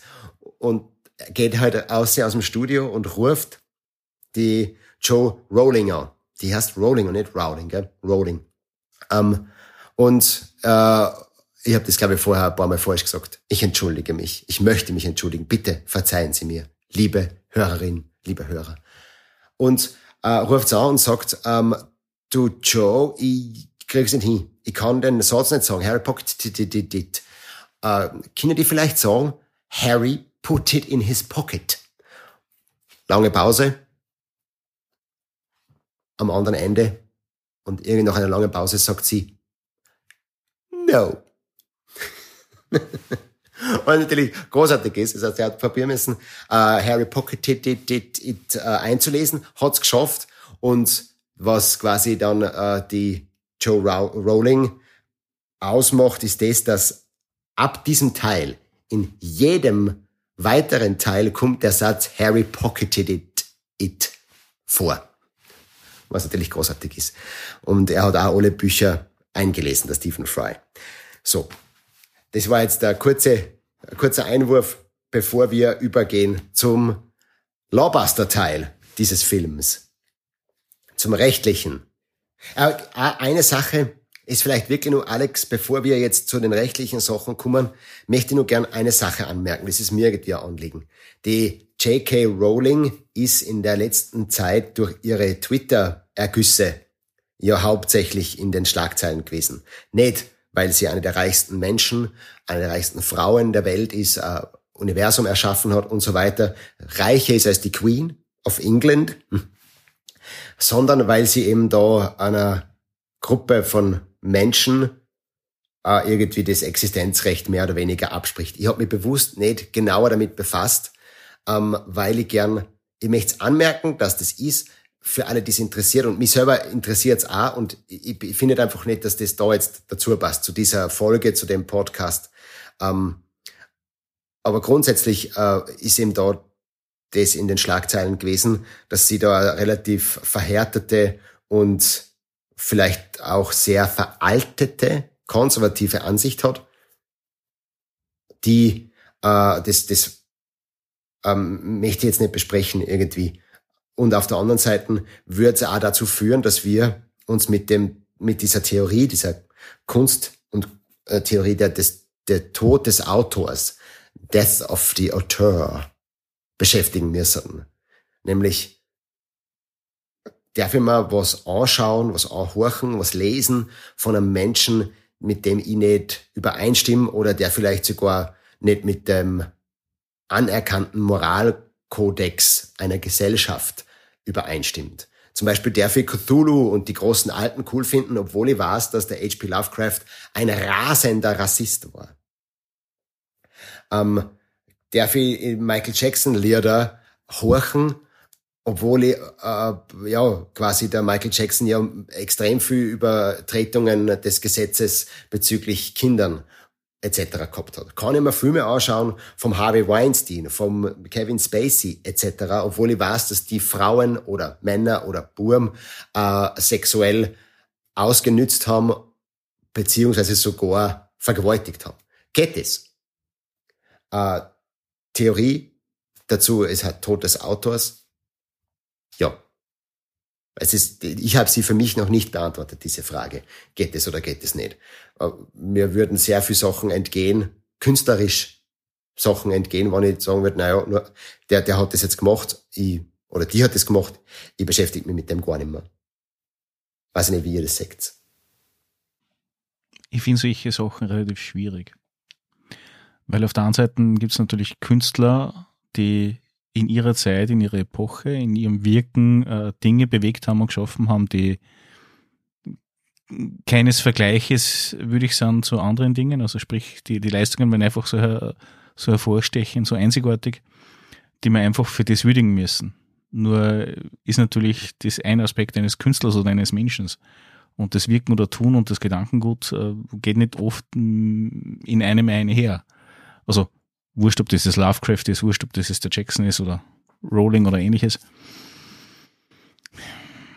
Es ist immer so, ich, ich denke mal das hin und wieder eher in die Richtung, dass er sagt, okay, wenn ich mir jetzt eine Pizza bestelle und da sind Oliven drauf, weil das, die Pizza halt nur mit dem Belag kommt, wenn ich es mir beim Italiener bestelle, und ich mag keine Oliven, dann nehme ich die Oliven weg und isst die Pizza trotzdem. Mhm. Ähm, aber ich glaube, das ist eine äh, Entscheidung, die jeder für sich selbst treffen muss, weil ja, ja genau. das einfach schwierig ist, weil auf der einen Seite äh, gibt es natürlich Dinge, wo ich sage, okay, ich kann Dinge, Aussagen von der und der Person unterstützen oder auch nicht. Ich kann die Handlungen verstehen, warum auch immer sie getan wurden oder getan werden. Aber ich muss nicht immer der Chor sein damit. Und ich glaube, das ist äh, immer die Frage, inwieweit, dass man sie sich dazu bekehrt. Das ist ja anders gesagt, wenn man das jetzt auf die aktuelle Zeit hernimmt, nehme ich jetzt, wenn ich mir eine Schokolade in einem Lebensmittelgeschäft kaufe, die Zeit und die Verantwortung, dass ich sage, ich möchte nur Fairtrade-Produkte kaufen oder nehme ich das, was ich brauche oder das, was ich kenne oder das, was mir schmeckt. Diese Dinge müssen nicht immer übereinstimmend sein, aber es ist, es ist halt für jeden die, die eigene Entscheidung, ob er oder sie damit leben kann oder nicht. Und wenn man, damit wir es jetzt noch weiterschreiben, er, sie oder divers in allen möglichen Variationen halt. Äh, ich finde, das ist schwierig. Und äh, ich finde es aber interessant, dass das Dead by the Author heißt. Also, also ich kenne den, den Begriff nicht. Der ist ja, ziemlich neu. Das, das ist, wir haben da, wir haben einmal eine Lesung gehabt, der Michael Lanzinger und ich, die du aufgenommen hast ähm, Michael Grasecker, um da genau zu, zu differenzieren. Ähm, und da äh, haben wir den ersten Teil von äh, Schatten über Innsmouth gelesen, vom H.P. Lovecraft. Und der war ja Rassist. Und im Zuge der Diskussion nach der Lesung, ähm, bei der die Madita äh, die, die, die, die, die Vertonung gemacht hat und so, äh, da haben wir dann ähm, eben auch über das geredet. Äh, ist, geht es überhaupt? Können wir jetzt Lovecraft lesen, ähm, oder machen wir uns dann mitschuldig äh, bezüglich seiner rassistischen Haltung gegenüber vor allem schwarzen Menschen. Also das, da war ja auch gar nicht, äh, der hat das ja gar nicht ganz unverhehlt gemacht und hat auch äh, in seinen Kurzgeschichten lang vor dem Hitler Konzentrationslager vorgeschlagen und so. Also ganz, ganz stark sozusagen. Jetzt ist da und da hat dann am Ende der Diskussion eine im Publikum eben gesagt, ja, das ist doch der Tod des Autors, diese, diese, ähm, diese Diskussion betrifft genau das. Und äh, es gibt aber einige sehr gute Video-Essays auf YouTube zu dem Thema. Und genau wie du sagst, ist auch, man muss das für sich entscheiden, ähm, jeder. Und man, ich, ich kann da auch ziemlich heftig sein. Und zwar, ich habe zehn Jahre lang keinen Thunfisch gegessen, obwohl ich Thunfisch liebe. Weil zu viele Delfine mitgefangen wurden und weil irgendwie auf das ja, um es so äh, krass zu sagen, einfach geschissen worden ist von den Firmen, ähm, äh, habe ich dann gesagt, nein, ist ich das nicht. Aber gerade so eine Haltung finde ich dann ein bisschen spannend, weil man, ohne dass man das jetzt vertiefen, aber ich würde es jetzt noch ein bisschen anders formulieren. Wenn ich mich jetzt enthalte aufgrund so einer Aussage, so wie du das gemacht hast, im Sinne von, weil eben so, viel, so viele Delfine mitgefangen wurden, und ich bin der Einzige, dann macht das keinen Unterschied. Das ist nicht einmal ein Tropfen auf dem heißen ja. Stein. Aber da, aber da ist jetzt wieder das, was, da möchte ich gerne noch eins dazu sagen, nämlich, ähm, wenn ich jetzt kein Plastiksackel kaufe, dann macht es ja überhaupt keinen Unterschied. Sagen sieben Milliarden Menschen. Genau. Und das heißt also, wenn jeder sich einmal wirklich hinsitzen würde und sich überlegt, was brauche ich in meinem Leben äh, wirklich? Muss ich jeden Tag Wurst und Schnitzel und Fleisch essen? Ähm, oder reicht es, wenn ich das einmal in der Woche tue oder einmal im Monat oder vielleicht gar nicht mehr, weil es eh nicht so gut ist? Keine Ahnung. Also, weißt du, wie man? Das kann, man kann sich dann schauen. Äh, und diese, diese Bewusstwerdung, ähm, ist, ist, das ist vielleicht gar nicht so schlecht, wenn wir das jetzt da auch drinnen lassen für uns beim Podcast. Einfach, dass wir jeden einmal anstupsen und sagt, hey, ja, es ist natürlich, ist es, ist es schräg und ich sage, nein, ich möchte auf mein tägliches Steak nicht verzichten, weil das ist das, was mein Leben ausmacht. Ja, okay. Genauso wie der andere sagen, ich möchte nicht auf Harry Potter verzichten, weil ich sag voll gern, wenn mir was am Boden fällt, Vingadium Leviosa und hoffe, dass fliegt. Ja, ich lasse mir es auch nicht nehmen, dass ich, dass ich jeden Tag oder jetzt, wenn ich durch so eine Schiebetür durchgehe, eigentlich kurz davor mit der Hand wedel und so tue, wenn ich die Macht hätte. Ist ja sehr lustig. so. Ähm. Nein, nein, das ist ja klar. Äh, mir, mir gefällt das ja ist nicht gut, dass äh, die Argumentation, äh, das Thema, was, was für mich da tragend ist, ist das und das, auf das wollte ich eigentlich voraus. Es, wie gesagt habe, es muss ja jeder für sich entscheiden, ob er mit dieser Entscheidung leben kann oder nicht äh, es ist wurscht, wie stark die Auswirkung ist, effektiv für aus Sicht einer einzelnen Handlung oder einer einzelnen Person gegenüber dem Großen und Ganzen, was da gerade passiert. Äh, auf der anderen Seite ist es natürlich so, und das ist, ist dann wieder das Thema, wo wir dann eher so in Richtung H.P. Lovecraft abrutschen oder abrutschen dann eher dann vielleicht in Richtung Adolf Hitler. Ich kann ja meinen Kampf lesen, aber ich muss nicht damit d'accord gehen. Das heißt im Sinne ja. von, wann ich das lese, dann nehme ich das als Fortbildung, als aha, okay, als Erweiterung der Ansicht, damit ich die Zeit, in der das geschrieben worden ist und in den Umständen, in denen das publiziert worden ist, verstehe. Aber wenn ich dann wirklich so bin, dass ich es anwenden möchte, dann ist es schwierig. Und das ist das, was ich gemeint habe damit. Oder äh, stark rechtswidrig. Bei von, dem abgesehen, ja. Jetzt, ah, ja. Von dem abgesehen. Aber das ist das, was ich aussehen wollte. Dass im Endeffekt wenn ich mir jetzt den Jackson anhöre, äh, finde ich das Musikstück gut. Das ist eine bewusste Handlung, die ich machen möchte. Genauso wie mir bewusst hieß jetzt mit Harry Potter anschaue. Ähm, aber wenn ich nicht d'accord gehe mit der Aussage von der, von der J.K. Rowling über gewisse ähm, Personengruppen. Ja. Das hat mit dem nichts zu tun. Ich muss nicht den Künstler oder den Erschaffer des Stückes damit huldigen, dass er so ist, wie er ist, nur weil er das gemacht hat, was ich unterstütze. Ja, ich, ich glaube, was du meinst. Das ist ja da wieder, ah, man könnte dem einwenden, naja, dann gibt man dem ja wieder quasi eine gewisse Bestätigung oder Plattform, Legitimation weiterzumachen bei noch lebenden Künstlern und Künstlerinnen. So.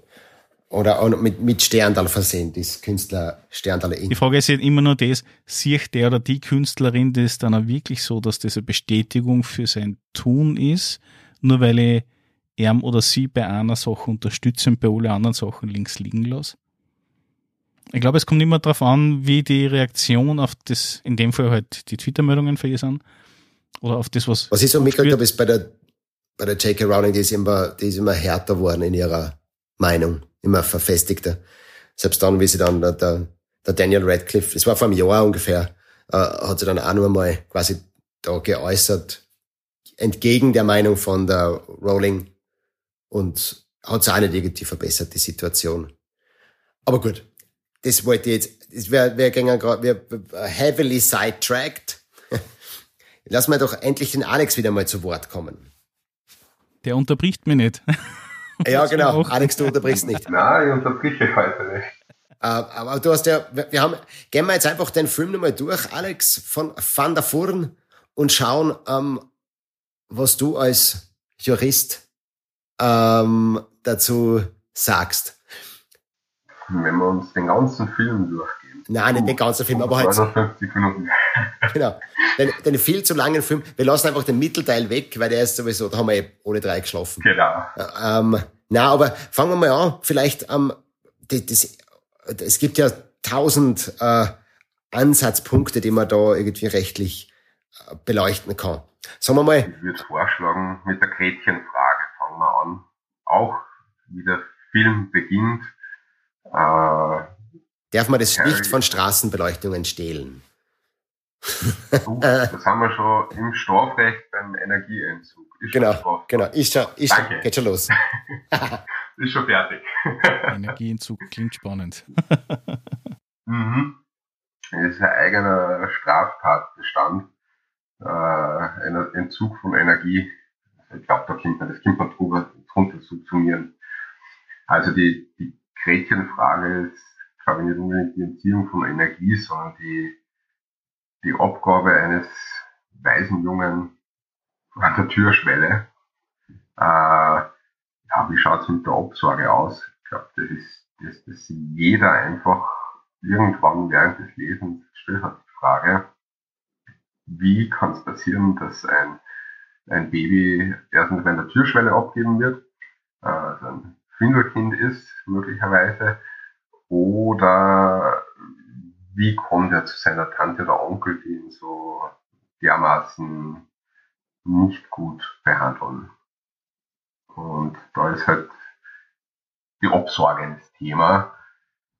Und da ist es tatsächlich so, dass die Obsorge kommt ja grundsätzlich den Eltern zu. Es sind in seinem Fall beide verstorben, weil wir nur ein Elternteil versterben, dann geht es halt den anderen Elternteil über. Aber wenn halt beide Eltern nicht mehr sind, dann ging es in weiterer Folge mit Großeltern oder geeigneten Pflegeeltern weiter. Und davon ist auch eigentlich die Rede. Die nahen Verwandten ist eben die Tante Petunia, also die Schwester seiner Mutter und tatsächlich wird durch denen auf äh, durch der Familie Dursley, ich hoffe, ich spreche es jetzt richtig aus, äh, das Kind übergeben werden. Die Frage, die Sie da, die man da stellen können, wieso macht das der Dumbledore? Keine Ahnung, der ist jedenfalls nicht das Pflegschaftsgericht, sondern nur ein Schuldirektor. also in Österreich wird es das Pflegschaft, also ein Bezirksgericht machen und dort die, die Teilung, die für die Pflege zuständig ist. Äh, aber da nicht weiter in die Tiefe zu gehen ist es so, dass er ja gar nicht gut behandelt wird. Äh, hat er dann Pech gehabt, hat er einfach schlechte äh, Pflegeeltern erwischt, beziehungsweise Verwandte. Äh, jein. Es ist so, dass im Worst Case der Gefahr im Verzug der Kinder- und Jugendhilfeträger, ich habe das noch als Jugendamt gelernt, aber das ist dasselbe, äh, handeln kann und erforderliche Maßnahmen setzen kann, die dann, also ohne Gerichtsbeschluss, wo man dann das, das Kind abnehmen könnte oder geeigneten Personen übergeben könnte. Das dann aber erst durch einen Beschluss durch das Pflegschaftsgericht. Also im Fall von, von Harry, wenn man diese Historie da über die ersten elf Jahre seines Lebens und den Sommer anschaut, ähm, gibt es da gar nicht so viele Personen. Es gibt eventuell den, den Patenonkel, den Sirius, aber der ist zumindest am Anfang ein vorbelastet. Und wirklich netten Eltern, die kennt er noch nicht. Die Weasleys würden sie vielleicht anbieten, aber die kennen wir ja zu einem Zeitpunkt noch gar nicht. Von dem her hat er wirklich Pech gehabt um jetzt mit der Gretchenfrage halbwegs gelöst zu haben. Er hätte wandern in eine staatliche Einrichtung gehen können, wie es dann einem gewissen Tom Riddle passiert ist. Tom M. Riddle. Mhm, genau. Jetzt greifen wir da schon fast ein bisschen in der Geschichte vor. Äh, aber ja, generell genau. wegen der, Weil wir ja eh Spoiler Alert, deswegen. Ja, genau. Aber wegen, wegen der, äh, nur mal ganz kurz wegen der, wegen der Einrichtung würde nicht unter Umständen sogar, wenn man es ganz ganz weit dehnt, Hogwarts nicht auch aus solcher Einrichtung gelten können? Hm, Hogwarts hat so eine ganz, ganz eigene, also hm, nein. Und zwar Hogwarts ist einfach eine sehr autonom agierende Schule. Also im Vergleich zu österreichischen Schulen ist, ja, in Hogwarts tut man das, was man will, im Gegensatz zu österreichischen Schulen. Da warten man auf die Ansagen von Ministerien. Äh, Und nein, äh, Hogwarts kann sich bestenfalls um, um die ab elfjährigen kümmern und hat da, glaube ich, wirklich Aufsichtspflicht und Betreuungspflicht während der Schulzeit oder vielleicht des Schuljahres, weil es ja Internat ist. Aber spätestens beim Sommer ist vorbei. Ist ja warum der Tom Riddle im Sommer nie in Hogwarts bleiben hat dürfen. Da, da ist sowieso auch wieder so eine Frage für mich, die sich tatsächlich stellt. Äh, alle sind ganz äh, äh, betroppet am Ende des Schuljahres, am Ende des Films und auch wahrscheinlich am Ende des Buches. Und dann ist da der, der riesengroße Hagrid, der einen Harry Potter nochmal zunimmt und sagt, ah, du, ah, hin und her. Äh, das ist, sagt er wirklich so? Schaut euch einen normalen Film. und dann, äh, und, und dann frage ich mich doch, nein, jetzt muss er wieder zu diesen ja, äh, unangenehmen Zeitgenossen zurückgehen, zu seiner Tante, zu seinem Onkel und zu dem, zu der kleinen Kretzen. Ähm, wieso bleibt er nicht einfach beim Hagrid? Es ist ja eh keiner da, der das Ganze durchdruckt. Oder in irgendeiner Weise. Aber gut, das ist eine andere Frage, die darfst du jetzt eh nicht mehr beantworten. Der, wir, wir kommen, der, der kann sowas nicht. Der kann so, nein, der kann sowas nicht, gell?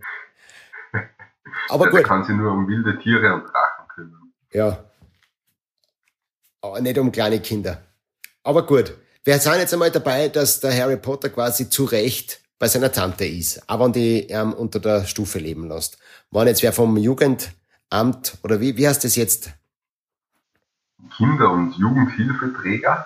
Kinder- und Jugendhilfeträger kommen würde und sich die äh, Lebenssituation anschaut im Sommer vom Harry Potter, dann ist es wieder anders. Dann ist es ziemlich sicher anders. Also ja. da, da wäre schon Gefahr im Verzug.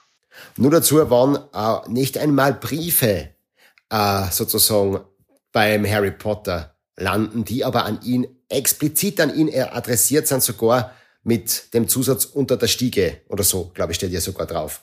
Ähm, Apropos äh, Briefe zustellen, das haben wir, glaube ich, noch nie besprochen. Wie ist das? Ähm, äh, das ist ja auch relevant. Gerade letztens haben wir wieder über das geredet. Ähm, Briefe müssen ja auch in irgendeiner Weise in einen Machtbereich gelangen, um als zugestellt zu gelten. Oder wie? Wie ist das? So ist es. Also das ist schon der, der nächste Punkt. Jetzt sind wir im Film schon immer in der Minute 20, glaube ich. ähm, also ganz allgemein, und es ist schön, dass ich jetzt einmal endlich über Grundrechte reden kann. das ist ja das, was ich sonst eigentlich den ganzen Tag mache. Oder um das in erster Linie kümmere. Äh, es gibt, das ist eigentlich ein bisschen Überraschung, äh, also hoffentlich keine Überraschung, dass es die EMRK gibt, also die Europäische Menschenrechtskonvention, und dass das ein Grundrecht ist. Äh, auf jeden Fall im Artikel 8, da geht es grundsätzlich um das Privat- und Familienleben. Und da gibt es aber noch einen weiteren Absatz. Und zwar, da gibt's, steht explizit auch das Briefgeheimnis drinnen. Und das schützt den Briefverkehr zwischen Absender und Adressaten. Insbesondere vor der äh, Beschlagnahme und Öffnung von staatlicher Seite. Äh, jetzt ist es ja so im Film, dass immer der Onkel, der noch dazu sein Vormund ist, äh, die Briefe nimmt und ihm einfach nicht gibt, ähm, damit kann er baden gehen. Also mit diesem Argument, weil er auch der Vormund ist, würde wieder mal der Kinder- und Jugendhilfeträger vorbeischauen. Wäre das sicherlich ein Missstand, aber passiert ja auch nicht. Äh, was er machen könnte, ist sich auf einen äh, anderen Paragraphen stützen, und zwar gibt es da den Paragraph 118 StGB. Den muss ich aber jetzt zuerst aufmachen, den äh, korrekt erklären kann. Korrekt. Äh, ah, also da geht es da geht's um die Verletzung des Briefgeheimnisses nämlich. Und äh, wer hat ein bisschen gedauert, und zwar jemand, der einen nicht für sich bestimmten verschlossenen Brief an sich nimmt äh, und das öffnet und den dann dem Adressaten nicht gibt, ist nämlich mit Freiheitsstrafe zu bestrafen. Jetzt wir wieder im Strafgesetz unterwegs. Äh, und somit könnte er zumindest Anzeige bei der Staatsanwaltschaft machen. Versuchen, so an seinen Brief zu kommen. Das ist eine Möglichkeit, die ich du, du schlagst jetzt vor, dass der Harry Potter zum Staatsanwalt geht? Ja, also er, er muss nur zum, das reicht zur Polizei, zur nächsten ah, Dienststelle. Polizei. Okay. Oder er verlässt sich darauf, dass die, dass die so, so extrem durchsetzungsfähig sind in Hogwarts, dass sie ungefähr drei Milliarden Briefe schicken. Genau, also das geht für ihn. Zum Glück hat er das nicht probieren müssen. Also ich weiß nicht, wie das so ist mit, mit der Polizei in England. Aber es ist zum Glück so oft äh, versendet worden, das Schriftstück, dass es dann tatsächlich irgendwann an einem Sonntag ihm auch einer dieser 4000 Briefe zugegangen ist und er endlich Kenntnis über den Inhalt des Briefs erlangen konnte. Da gibt's in Österreich gibt's übrigens bezüglich der Zustellung ein eigenes Gesetz, das Zustellgesetz. Und vereinfacht gesagt, wenn dann tatsächlich der, der Adressat äh, äh, die Möglichkeit hat, den Inhalt des Briefes, also darüber Kenntnis zu bekommen, also sprich ihn endlich in die Hand bekommen und aufmachen kann, dann sind jegliche, vereinfacht gesagt, Zustellmängel, die es bis jetzt gegeben hätte, geheilt. Also Im Fall vom jungen Harry, er hat dann endlich die Info, dass er seinen Brief bekommt. Dass er nach Hogwarts geht darf. Das heißt also, das hat ja auch schon was von, das hat auch was Magisches, oder? Dass man einen Zustellmangel heilen kann. Macht sie, macht sie ziemlich ähm, magisch an. Ja, also so richtig erfahren du das zwar erst dann später durch den Hagrid, der ja, äh, der relativ vehement ist, genau. ja. Aber so, so heilt dann tatsächlich der Mangel. Magische Art und Weise. Apropos Hagrid, wann der mit seinem fliegenden Motorrad, Motorrad, Mo Motorrad, wie betont man das Wort richtig? Mo Motorrad, Motorrad, Mot Motorrad. Sag einfach nur Maschinen. genau, mit seiner, Masch mit seiner Maschine durch die Luft fliegt, aber dann auch fort damit, auf der Straße sozusagen. Was würdest du sagen, spontane Antwort, Bauch, Bauchschussfrage, ähm, fällt das unter die Straßenverkehrsordnung oder doch eher unter das Flugrecht? Ganz klar unter das Flugrecht, weil ich habe das Gefühl, dieses Motorrad wird überwiegend im Flugverkehr verwendet. Ah, okay. Das heißt, es ist so ähnlich wie beim, äh, bei einer Cessna, die fliegt und dann halt auch ein bisschen am Rollfeld rollt. Deswegen ist nicht automatisch auf, auf, auf ein Auto. Aber es ist auch nicht, es ist auch nicht für den Straßenverkehr zugelassen, oder? Somit ist es so. kein Auto. Würde ich jetzt einmal als Laie sagen. Aber was ist mit der Masch mit dem Moto, Motorrad? Wow, das hat sich richtig angehört. Ich glaube, ähm, ich glaube durch das, dass das Motorrad fliegen kann. Nein, das war jetzt ganz äh, bestimmt nicht richtig. Therme gar nicht zugelassen. Maschine. Maschine. Ah, das aber, Bilderbuch. Aber äh, äh, ein spannendes Thema dazu vielleicht noch, weil das ist ja nicht einmal die Maschine vom Hagrid, sondern vom Partneronkel von Sirius. Da könnte man sich dann noch überlegen, wenn es dann ich glaube, er hat es ausborgt. Ich bin mir ehrlich gesagt nicht mehr ganz sicher. Weil wenn er es wenn er es einfach genommen hat, müssen wir uns auch noch über andere Gedanken wie Schwarzfahrer und sonst was nach dem EKHG Gedanken machen. Boah, das EKHG haben wir gar nicht be besprochen. Ja, allerdings ist es halt so, da müssen wir davon ausgehen, dass für Verkehr zugelassen ist. Ja, stimmt. Na, und darum lassen na, wir das. Dem na, warte mal. anders mehr. Ja, okay, aber warte mal. Nur, nur um das klarzustellen. Das EKHG ist, da geht's nicht um das, ob es zugelassen ist oder nicht, sondern es muss nur ein ähm, mit, ähm, wie war das, technisch freigemachter Energie eine Geschwindigkeit, die über 10 kmh liegt, erreichen können. Dann fällt schon unter das Kraftfahrzeug.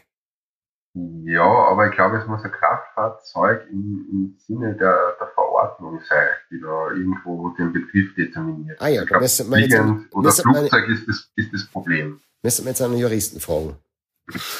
ja, so an der sieht wirklich aus. ja, genau.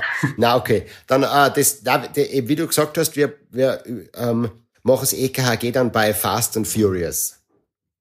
Ich hätte sozusagen bei Knight Rider gemacht. Oder bei Knight Rider, genau. Bei einem von den zwei. Ich dazu gerne mal wieder über David Hasselhoff. David, okay, das machen wir auch. machen wir noch. Mit seinem wunderbaren Lied Huga Chaka.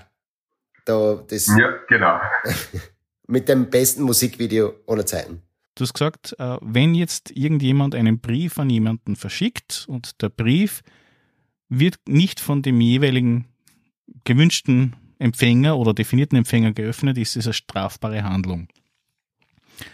Mhm. Wie schaut es Ja, genau. Wie schaut es eigentlich dann aus, wenn jetzt das zum Beispiel so ist, dass du jetzt bei einer Firma angestellt bist und an dich ist ein Brief adressiert Darf der dann von der Sekretärin geöffnet werden oder nicht? Ähm, das kommt drauf an. Wenn es ein offensichtlich privater Brief ist, aufgrund der, einfach es optisch vielleicht schon gibt, nicht. Wenn klar, wenn du Unternehmer bist und wahrscheinlich im Laufe des Tages mehrere Briefe bekommst und dafür ein eigenes Sekretariat hast, dann, dann wird es wohl in Ordnung sein. Äh, das würde zur Sicherheit abklären mit dem Sekretariat. Man könnte ja sagen, nein, an mich adressierte Briefe, also an meine Person adressierte Briefe macht nur ich persönlich auf. Aber wenn jetzt dann in Kanzleitätigkeit denke, wo die Briefe eigentlich immer an den Anwalt adressiert sind, ist es relativ realistisch, dass die Sekretari Sekretariat äh, die Briefe an sich nimmt, öffnet, übernimmt und, und entsprechend dem Akt, mit dem er dann angehört. Das heißt, wenn es offensichtlich äh, für die Unternehmung ist, dann ist es äh, nicht gleich dem Briefgeheimnis, was ein Privater genießt. Sicher das so? Ja. Ja. Also wenn da ganz offensichtlich da zwar in die Firma, aber ein Brief mit, ich sage jetzt einmal Herzern verziert oder vielleicht nur liebevoll mit Parfum eingeräuchert ist, dann sind es sind so Indizien, dass er vielleicht doch privat ist. ich finde es großartig, Alex, dass du mit Parfum räucherst. Also das ist was, das stelle mir sehr romantisch vor. Sagen wir, da hast du, hast du deine Liebesbriefe an deine eh, jetzt Ehefrau immer eingeräuchert. Eingeräuchert. Haben wir tatsächlich so gemacht. Ja. Ich, ich finde es immer nur spannend, wenn das dann, wenn es dann heißt, ich habe den Brief eh geräu also äh, parfümiert und dann ins Fax geschickt, damit du das kriegst. ja, genau. Wegfaxt. Ja. Ja, äh, um, ähm, na okay. Aber es ist, es ist ein wichtiger Input, nämlich weil der aus meiner Sicht her nicht so bekannt ist.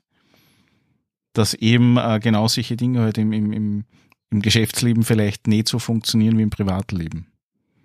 Mhm. Äh, ich habe letztens wieder gesehen, es gibt bei Gericht eine Einlaufstelle. Ähm, Lass mir das einfach so stehen, das Wort. ähm. Was war jetzt die Einlaufstelle, bitte? Genau, dass es eine Einlaufstelle gibt. Ich kann das jetzt nicht korrekt sagen. Und da ist es offensichtlich, dass äh, gibt es eine eigene Abteilung, die dann dafür zuständig ist, die Briefe, Briefe zu öffnen und zu sortieren. Die ein, also eine Stelle, die Einläufe macht. Bei so ist es. Okay. Die kümmert sich um die Eingänge die Einläufe. des Tages. Okay. Ähm, ja gut, dann wären wir jetzt eigentlich beim Film ähm, rechtlich, was, also, weiß ich nicht, mir ist auf jeden Fall nur ins Auge gefallen, ins Auge gestochen, sind, äh, ist Hogwarts als solches. Also Ort, Räumlichkeit für Kinder. So mit äh, beweglichen Stufen, mit ähm, ja, dreiköpfigen Hunden, die Falltüren bewachen, mit irgendwelchen Schlingpflanzen, die ähm, je, je mehr man sie aufregt, immer fester zuziehen und ähm, mehr als schwindligen Schuldiener und einer Katze und so. Also ja, und Kerzen. Habt ihr gewusst, dass die Kerzen ähm, im Film jetzt, die, die da in der großen Halle in Hogwarts, in der Speise, im Speisesaal, ähm, die da ähm, in der Luft schweben, im ersten Teil echte Kerzen sind, also zwar ein bisschen modifiziert, so mit, äh, mit einem Behältnis, wo Öl mit einem Docht brennt und die aufgehängt sind, das ist echt. Und diese, diese Schnüre bewegen sich nach oben und unten und so wirkt es, wie wenn die schweben würden. Ähm, das ist im Film echt. Und dann ist aber so gewesen, dass durch die Hitze dieses, des, der Flamme eins einmal runtergefallen ist auf den Boden und in den fortfolgenden Filmen ist es dann computeranimiert. Jetzt haben wir nochmal kurz zu den Trivia zurückgesprungen. Aber bei die Gefahr bleibt dieselbe. Ja, genau. Der, weil es so gefährlich war. Ähm, es ist halt Hogwarts sozusagen, um es kurz zu sagen, ein gefährlicher Ort. So auch für Erwachsene. Kann man ja rechtlich irgendwas draus Definitiv. basteln. Und erst recht für Kinder, äh, die beweglichen, von den beweglichen Stufen beziehungsweise den, den wilden Tieren, ähm, bei den Stufen denke ich ganz klar an die Wegehalterhaftung. Auch äh, in der, innerhalb eines Gebäudes. Ja, das, das lassen wir jetzt nicht aus. also, also ich, ich bin, da bin ich mir nicht mehr ganz sicher, aber bin, äh, der Weg ist eher draußen. Äh, von dem her glaube ich, wird man damit nicht weit kommen. Äh, aber ganz, ganz allgemein, was, was die Wege, damit wir bei den Wege bleiben können, ähm, die Wege, die einfach zum verbotenen Wald oder so führen. Wenn da jemand ausrutscht oder jemandem was passiert, erhofft ja auch unter gewissen Voraussetzungen einfach die Schule bzw. der Dumbledore. Und zwar bei vorsätzlichen Mängeln und grober Fahrlässigkeit, die verschuldet wird.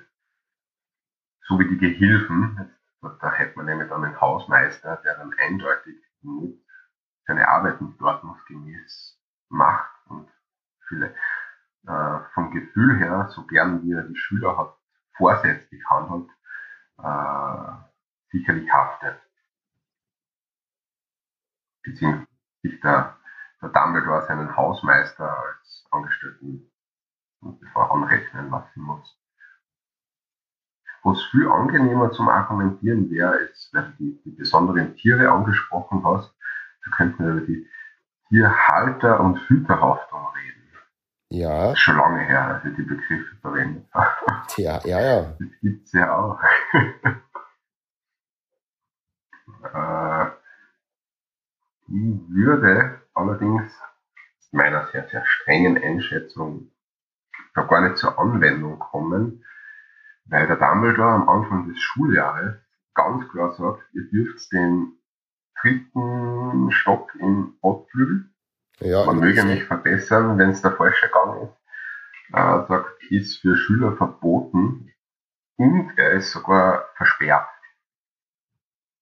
Absolut nicht verständlich, warum der einfach mit einem Schlüssel abgesperrt ist, wenn man den Schülern schon im ersten Jahr Sprüche lernt, wie man solche Schlösser knacken kann. Das ist eventuell vielleicht fahrlässig, aber ansonsten hätte man versucht, Ganze da Schüler fernzuhalten und zuzusperren, damit es überhaupt nicht dazu kommt, dass man zu einem dreiköpfigen Hund oder zu Schlingpflanzen kommt. Ja.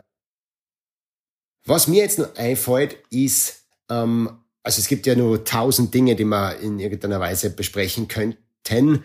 Vielleicht auch der Aufruf da an unsere Hörerin oder unseren Hörer, falls du was wissen möchtest, falls sie etwas wissen möchten, ähm, oder was Lustiges beizustellen haben, bitte schreibt uns einfach und wir werden vielleicht ähm, in einer der nächsten Folgen drauf eingehen. Oder wir machen eine andere Harry Potter Folge, einen anderen Film äh, und werden dort auf das eingehen. Wir hängen jetzt aber, ähm, Alex, du hast glaube ich nur eine Sache auf jeden Fall, die du noch anbringen möchtest, die du, die du dir angeschaut hast. Nämlich, was ist es? So ist es. Äh, es geht um die um die Heuler, das ist auch eine Form des Briefs. Also was irgendwie auffällt, irgendwie gibt es bei Harry Potter unglaublich viele Probleme mit Briefe, Zustellung und alles, was in diesem Bereich ist. Und darum, die Heuler passen aus mehreren Gründen ganz gut dazu. Vielleicht aber zuerst zur Erklärung, was das denn ist. Äh, das ist ein Brief, der zumeist von der Mama oder der Großmutter, um beim Stein der Weisen zu bleiben, schickt die Großmutter von Neville Longbottom einen Heuler an ihn, weil er mal wieder was vergessen hat. Äh, und was ist das Besondere daran? Der Text in diesem Brief entfaltet sich, wird äh, laut mit meistens sehr strenger Stimme vorgetragen, vielleicht sogar beleidigend vorgetragen und der Brief explodiert dann. Also im Großen und Ganzen ist das Thema bei diesen, ich würde schon sagen, Schimpftiraden, die da in dieser Form dann einfach losgehen, äh, Beleidigung oder üble Nachrede, an die ich da als erstes denken würde. Das Thema, warum ich das jetzt noch besonders zum Schluss eigentlich anspreche, weil es ist nicht die klassische Form, wo ich eigentlich jemanden beleidigt oder jemand irgendetwas negative Dinge an den Kopf führt, weil es kann ja sonst von Face to Face oder es ist so per Brief verschriftlicht, äh, was dann eben analog ganz gut dazu passt, ist heutzutage Thema Hasspostings und beziehungsweise Hass im Netz.